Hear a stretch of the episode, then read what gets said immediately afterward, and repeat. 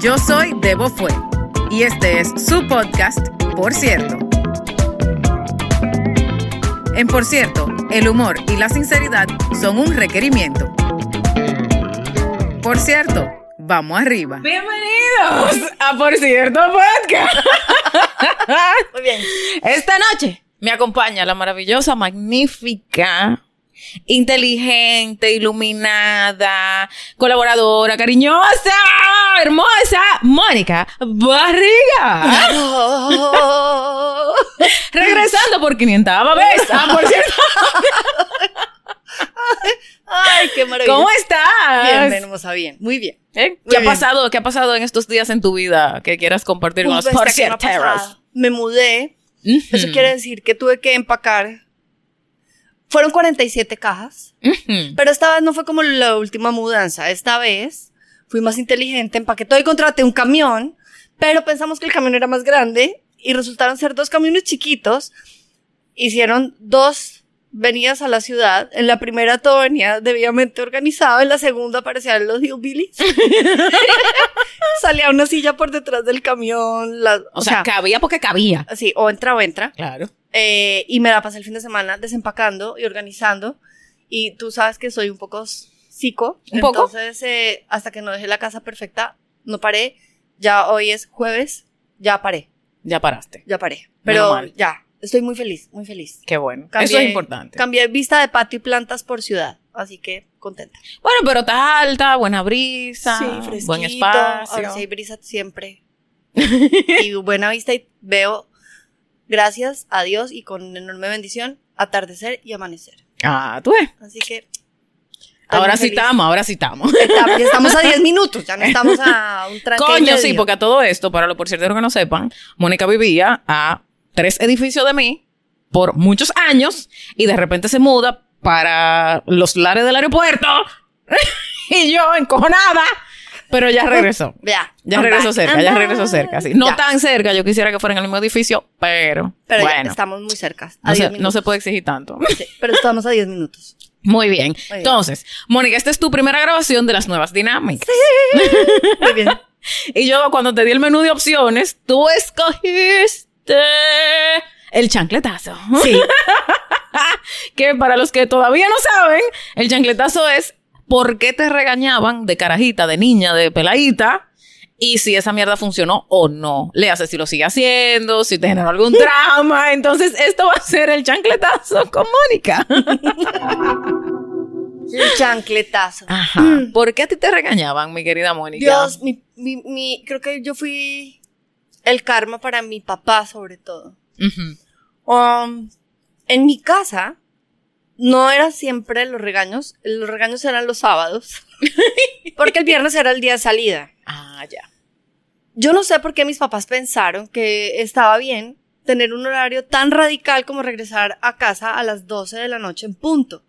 No sé si ellos creían que yo tenía el síndrome de Cenicienta y que me iba a poner eh, más fea porque en mi adolescencia fui muy fea. Pero yo creo que ellos decían, pobre, o sea, después de las 12 de la noche se la lleva el coco. Pero yo tenía que estar a las 12 en mi casa. Y a las 12 fue hasta segundo o tercer semestre en la universidad. Universidad. Sí, en la universidad yo también tenía que estar. Ya me habían alargado un poco el horario, era las doce y media. Ah, Así guau, que por favor. pregúntame cuándo en la puta vida yo llegué a mi casa a las 12. No jamás. Jamás, jamás. Entonces, tenía dos situaciones. Yo no fui la más juiciosa en el colegio. No. No. No. No. yo no fui la más juiciosa en el colegio en términos de disciplina. Ajá. Y en términos académicos tampoco es que hubiera sido pues la excelencia en pasta. Pues, pero se le hacía, se le Se le hacía. No, yo pasaba, pasaba, raspando, pero pasaba. Porque el colegio me sabía cacho. Pero los sábados, después de la salida del viernes, venía el respectivo regaño de cómo vas en matemáticas, o cómo vas en cálculo, cómo vas en álgebra, materia coco, filosofía, cómo van esas notas, eh, ya entregaste, ya hiciste, no, no he hecho todavía, procrastinadora desde siempre. Entonces ahí venía el primero, ¿no? Y luego, este fin de semana, estás castigada, hoy no sales y el próximo tampoco porque ayer no llegaste a la hora. Y yo, ok, Ya después yo era, pero es que yo soy el patito feo, es que por mi culpa nadie puede salir, es que yo salgo y me le tiro la fiesta a todo el mundo. Entonces, yo empecé a crear mentiras que creía que mis papás se creían. Ajá. O sea, ahora que uno es mamá, uno sabe que un- los papás no son ningún pendejo. No. Entonces, yo creo que nos pincharon las llantas, las cuatro llantas del carro, siempre. Nos estrellaron, se perdieron las llaves del carro, eh, no llegaba la cuenta, eh, se nos perdió fulanita con el novio. Eh, Se quedó la luz del auto prendida. había, nos quedamos sin batería, eh, nos paró la policía, había retén en la calera, la calera, todo el mundo iba a rumbear a una montaña que está ahí cerca, a Bogotá, y efectivamente se hacían trancones y habían retenes de bajada. O sea que no era ta- una mentira así.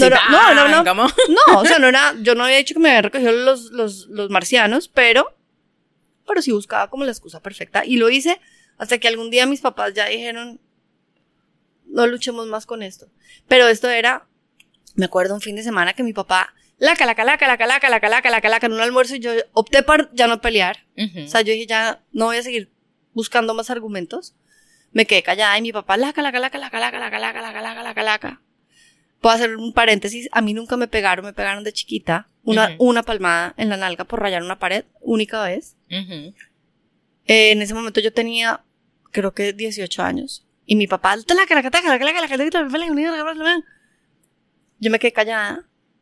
Esperé que terminara de hablar, me volteé y le ¿terminaste? Ay, coño. Me- y mi papá creo que no, no tuvo tiempo de reaccionar, me dijo sí, y yo, ok, permiso, me paré, me subí por las escaleras y boté la puerta de mi cuarto. Por primera vez en mi vida, yo vi a mi papá convertido en el diablo, Anda subió levitando las escaleras, llegó a la puerta de mi cuarto, la abrió, mi- la puerta de mi cuarto tenía un espejo pegado atrás que vibraba cada vez que tú abrías la puerta, abrió la puerta de un solo tanganazo y me dice, en esta casa no se tiran las puertas. Y cerró la puerta. Volvió a abrirle y me dijo, y estás castigada por dos meses, no hay salidas. Y volvió y cerró la puerta. y yo me quedé en mi cuarto. Yo, marica. O sea, no me volaron la cabeza porque Dios es grande. Y tu papá es chiquito. Y mi papá chiquito. Bestia, de verdad que pobres mis papás porque di mucha lora con ese tema. O sea, ese era el chancletazo. Esa era la principal, Todos ese era el principal. Los fines de semana, o sea, siempre. Ah, y hubo una, esta sí fue campeona. Por favor, mis papás, había un personaje con el que yo estaba saliendo, de muchos con los que salí que no eran precisamente los más adecuados. Lo matinado. Sí, la, sí. la- eh, La sí, la la puntería estaba media jodida. Sí. Ajá. Y este era un personaje bien particular, ¿no? Y le digo a mis papás, papás, lo que pasa es que él eh, está sin carro, me viene a recoger en taxi. Mis papás, además de que el personaje era bien particular, mis papás, no, no, no sales con él y yo, como que no salgo con él. Y empecé, pero ¿por qué no puedo salir? Si yo ya soy grande, yo voy a la universidad, estoy becada, soy responsable, me va bien, yo cuido todo, no me gasto la plata, no puede ser, y di lora, y El di lora. currículum de todo lo bien hecho. Por primera vez, mis papás me dijeron, haz lo que se te dé la gana. Y yo lo hice. Ajá. Entonces llamé a este personaje, le dije, ven, recógeme, salí con el personaje, era de camisa de seda y todo, para que calcules el Ay, personaje. padre amado. Salgo yo con el personaje, eso sí estaba Y churrísimo. cadenita, cadenita. Sí, sí, pues, estaba Ay, churrísimo. ay, ay, ay, ay, ay. El tipo era demasiado rico. Salgo con el personaje y bueno, pues ya roto un plato, rompo la vajilla, ¿sí o qué? Entonces no llegué tampoco ni a las doce y media, ni a la una, ni a las dos, llegué a las tres de la mañana, porque qué, pues, haz lo que se te dé la Pues gana. si ya viene, ¿verdad? si ya viene el chancletazo, bueno, pues ya. Cuando llego yo a mi casa están mi mamá y mi papá sentados de luz prendida en el cuarto Ay, esperando pobre. que yo llegara. Entonces yo entré y saludé como, ah, bueno, es que me tocaba entrar, saludar y dar beso cuando salía. o sea, no era como Ah, que mis papás sabían que yo había llegado y ya hasta mañana, no, yo tenía que entrar. Entonces, em, los veo sentados en la cama y yo, hola, buenas noches, ¿ya se pueden dormir? ¡Ay, coño! Y mis papás, ¿no vas a decir nada? Y yo, no. Lo único que tengo para decir es que ustedes fueron muy claros. Me dijeron, haz lo que se te dé la gana. Entonces yo por primera vez en 21 años hice lo que se Lo me que dio la me gana. dio la Y maldita aquí estoy, gana. son las 3 de la mañana, no pasó nada. Estoy sana, salva, no me tomé un trago, estoy sobria. Así que ya pueden descansar hasta mañana. Esa fue la última vez que me jodieron. Claro. Es que Última. ya, imagínate. Última, los 21 años. o sea, fuera el maldito colmo. Ah, ah, Me da risa que tú digas eso porque con mi mamá, imagínate, nosotros somos cuatro, de edades muy similares. Y eh, una de las cosas que a ella la estresaba mal era justamente el amanecer en la calle. A ella no le gustaba que nosotros tuviéramos, particularmente nosotras, pero cualquiera de sus hijos que estuvieran en la calle. Entonces ella duró muchos años amaneciendo esperando que nosotros llegáramos, porque ella, contrario a tus padres, no nos ponía de que tienen que estar, o sea, sí nos daba un límite de tiempo, pero si tú llamabas y decías, Se alargaba. estoy bien, se alargaba. Ella lo que no quería era que, que no pasara algo y ella enterase a las 7 de la mañana cuando ya era de donde están estos carajos. Bueno. Pero obviamente, tú sabes que el ácido viejo rico pega y ella decía, coño, yo no puedo seguir amaneciendo por esta barza de carajito que me tienen loca. Entonces, yo había hecho en la universidad unas figuras en passepartout, en cartonite, Sí. ¿no? En cartón. Había una pirámide, un cilindro, una esfera y un cubo. Y ella dijo, ¿tú sabes qué? Yo voy a resolver esta vaina, porque cada vez que nosotros llegábamos, si ella no estaba despierta o estaba dormitando, había que despertarla. Entonces también era un problema, ¿no? Entonces yo voy a resolver esta vaina. Pintó las figuras que yo había hecho de pintura lumínica, de esa de, Sí. de división en calle. Sí. Entonces era, la pirámide era mía, el cubo era de fulanito, así, cada uno tenía una figura. Y ella lo ponía en el comedor. Entonces, a medida que tú ibas llegando, Recogías tu figura. tú agarrabas tu figura y se la ponía en la mesita de noche. Oh. Entonces ella abrió un ojo y veía, ah, llegaron fulano y fulano. Eso sí, si tú mandabas a poner tu figura, nada más que te jodiste. Ok, sí, por favor, ponme mi pirámide. Ajá, no, mi amor, porque ella, tal cual auditor, cada cierto tiempo decidía pararse. Ella paraba a revisar si era verdad que las dos figuras que estaban ahí estaban verdaderamente en su cama. Bestia. A ese nivel. Yo no voy a decirte que nunca Pediste que te pusieran la Ah, pero, pero, era de que, pónmela que estoy casi llegando. O sea, era como, ¿sabes? No era mucho rato y yo creo que ella total lo sabía. Pero eso duró muchísimos años. Hasta Pero que finalmente. práctica tu mamá. No, mami. M- Mi amor, mami. Donde no hay un problema, yo encuentro una solución. O sea, olvídate de eso. Mami. Ahora, contrario a ti, a mí sí me daban parejo. O sea, a mí sí me dieron pela. Auxilio. Y lo, bueno, yo lo dije en, en otro episodio, pero eh, Paula en estos días, mi hermana, Paula, I love you, le dijo a alguien en una conversación alante de mí que no, que a nosotros no nos daban pela. Y yo, espérate, mi amor, es que tu trauma está muy fuerte. Déjame recordarte. Lo bloqueaste. Lo bloqueaste. Déjame recordarte. Y ella, ay, verdad. Y yo, exacto, gracias. Exacto, gracias. O sea, no se acordaba. Eh, definitivamente, no se acordaba, lo bloqueó. Definitivamente, a mí me daban más que a ella. Claramente. Obviamente. Claramente. Cualquiera que haya escuchado los capítulos con mi hermana sabe por qué a mí me da más que a ella. Pero igual, nos daban y nos iban contando la pela en la calle. Va una, van dos, y cuando llegábamos, párense ahí, tal cual, línea de fusilamiento. No. Y tituá y tituá. Mónica, mi papá tenía una correa de cuero colgada en el pasillo, en un clavo, No. con hebilla de metal. Para que tú entiendas. Y él, cuando la vaina era muy heavy, él mojaba el cuero de la correa. La sonaba de que ritán, titán. Y, Taf, taf. y suena para allá. Mi hermana, guapo, ¿tú crees que, tú crees que este problema que yo tengo? No. Muchacha, eso ha sido mucha terapia. Tú sabes que Alejandro, mi esposo, mi suegra, cuatro hijos. Alejandro es el menor. Ella ya había perseguido tres. O sea, Claro. Ella ya había castigado tres. Ya, ya con Alejandro yo creo que ella ya, ya. Tiró la toalla. Pero lo perseguía y Alejandro se metía debajo de la cama. Y mi suegra lo perseguía por un lado y él salía por el otro lado de la cama y ella le daba la vuelta a la cama y él Ay, volvía y se mío. O se metía corriendo al baño y ver- abría la puerta del cajón del lavamanos y mi suegra no podía abrir la puerta y Alejandro Ay, se quedaba ahí encerrado cara. dos y tres horas esperando a que mi suegra se le pasara la furia ninja para que no le fuera. Oh, wow. Mira, en mi casa, huir de una pela. Era peor. No, no, no, es que, es que, o sea, búscate una lápida, que a enterrarte que van. Yo me acuerdo un almuerzo. Mi hermano mayor estaba como quejándose de algo.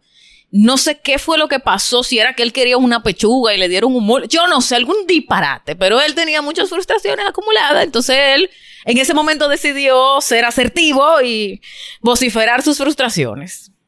Mi mamá agarró una cuchara de arroz, de metal, ¿verdad? De cuchara Sí. arrocera. El cucharón. Se paró con el cucharón en la mano y mi hermano se mandó. O sea, se mandó, le hace, se fue corriendo. Frente a nuestra casa había un parquecito. Se fue al parquecito a que mami le, o sea, lo que nosotros jamás, o sea, que una cosa que hacer eso era, ¿no? Que, que, que, que va- La muerte. busquen la trompeta. Sí. Busquen la trompeta, que hay que buscar. ¿Dónde está la parcela de, para enterrarlo? Busquen. Porque eso era, o sea. Sí, sí, sí, la pena, ex- la pela exponencial. O sea, Bestia. Ver a mi mamá cayéndole atrás a mi hermano con un cucharón con granito de arroz pegado. O sea, con la rabia que tenía esa mujer. Ella en un momento como que frenó, respiró profundo y se regresó. No le dijo nada. Se regresó a la casa. Se sentó tal cual psicópata. se Con sentó en la mesa. No ha pasado nada. Puso el cucharón otra vez en el arroz. Terminamos de comer. Mi hermano al rato entró con la rabo, como el rabo entre la pierna. Como, mierda, ¿qué va a pasar? ¿Qué va a pasar? Como, ¿sabe? Como Sí. se metió en su habitación. Él creía. Que se había salvado. Él creía que se había salvado.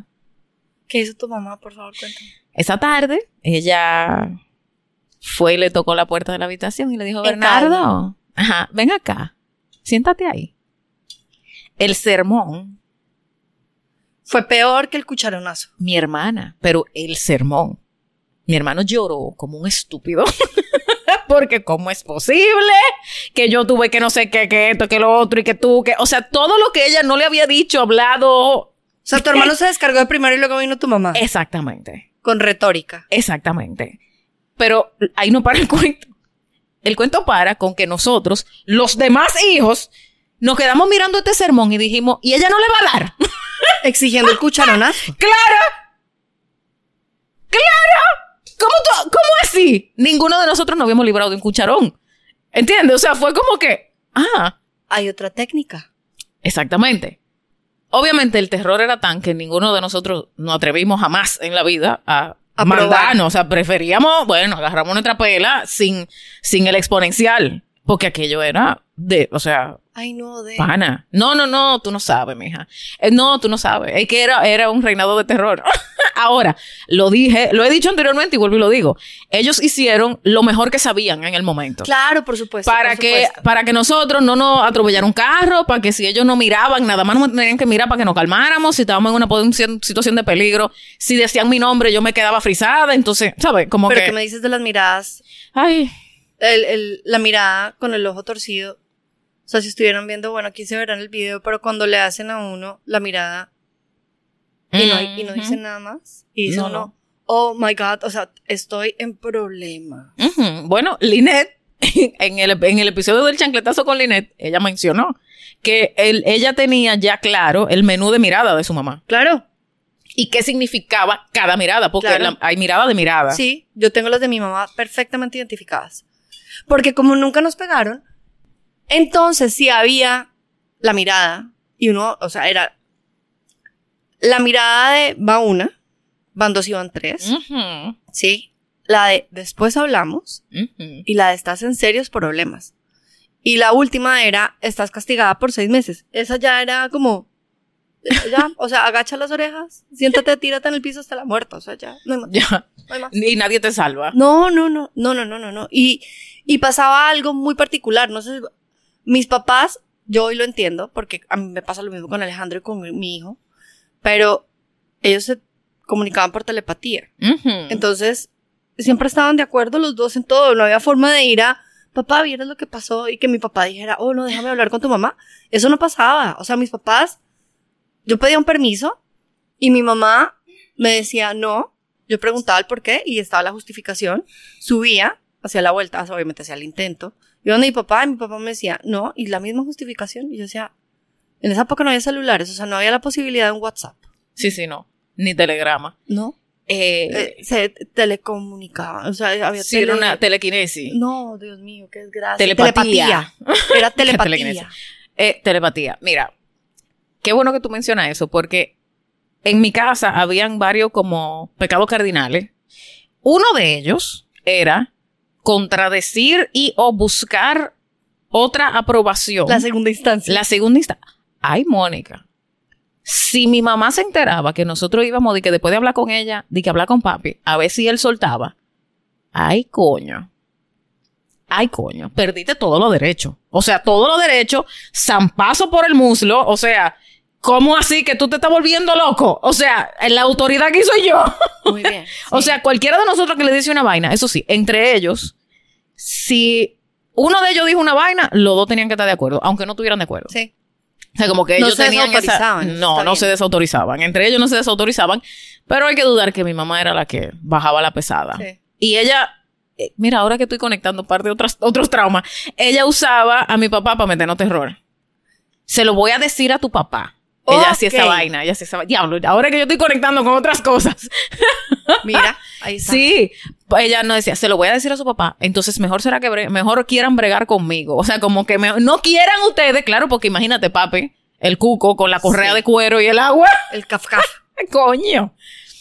Claro, vieja. Heavy, heavy, heavy, heavy. Wow, no con mis papás era. ¿Puedo ir a la fiesta? No. Igual, pregúntale a tu papá si quieres. A ver el que te dice. Y mi papá contestaba lo mismo. Era como, ¿pero por qué? ¿Pero por qué? hoy entiendo, hoy que tengo ya hijo grande, digo, es que uno sí está conectado, uno ya está tan alineado, Bueno, es que tienen que estar, coño, porque dime. uno ya tomó decisión. O sea, no, ya uno ya se alineó. Ya, Ya se alineó, ya Y mucho hablar. Exacto, muy muy bien jodido.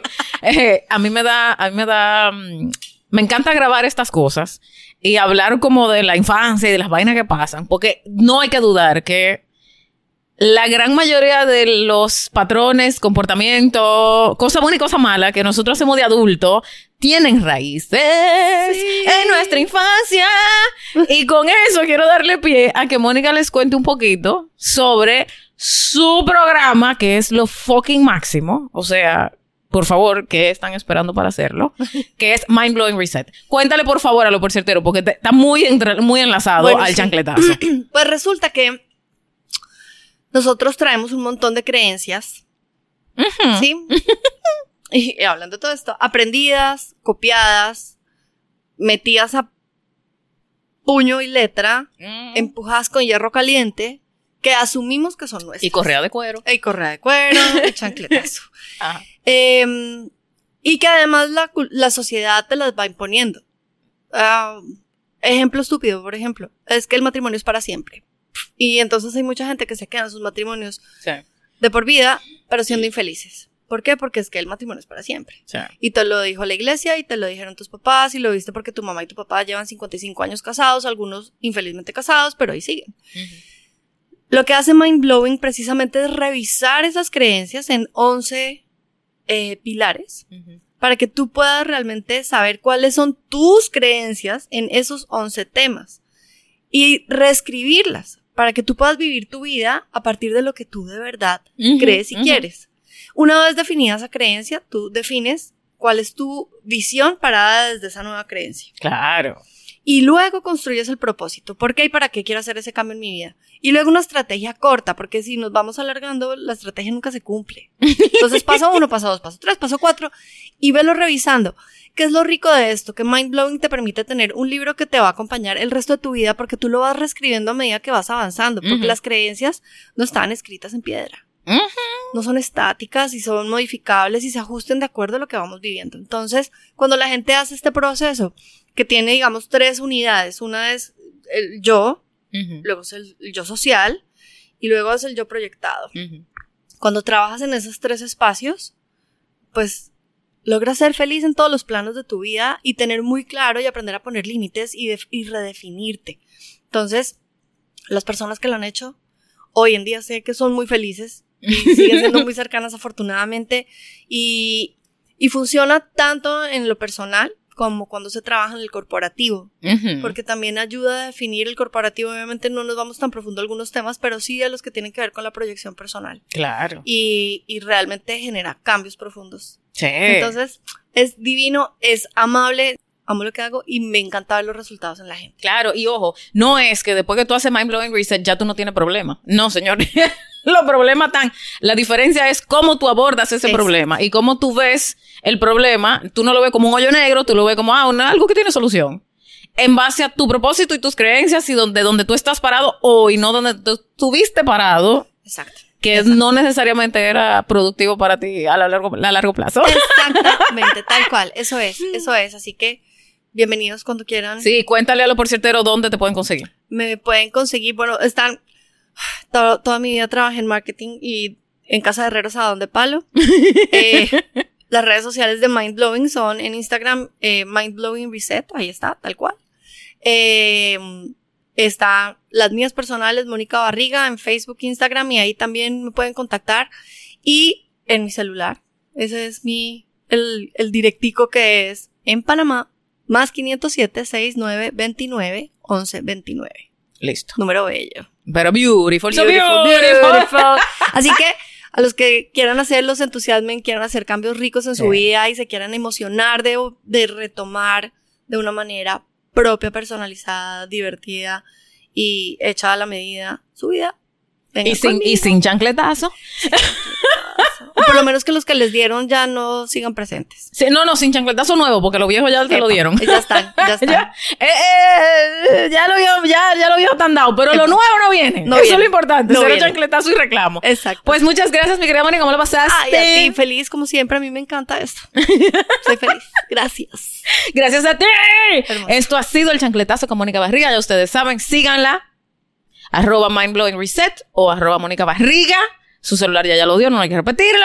Eh, me pueden escribir si quieren grabar, por cierto, podcast arroba gmail.com. Me pueden conseguir por Instagram, arroba debofue o por cierto podcast. Y yo con mucho gusto les hago caso. Eh, nada, hagan lo que ustedes les su maldita gana. Y hasta la próxima semana. Cambio fuera. Cambio fuera.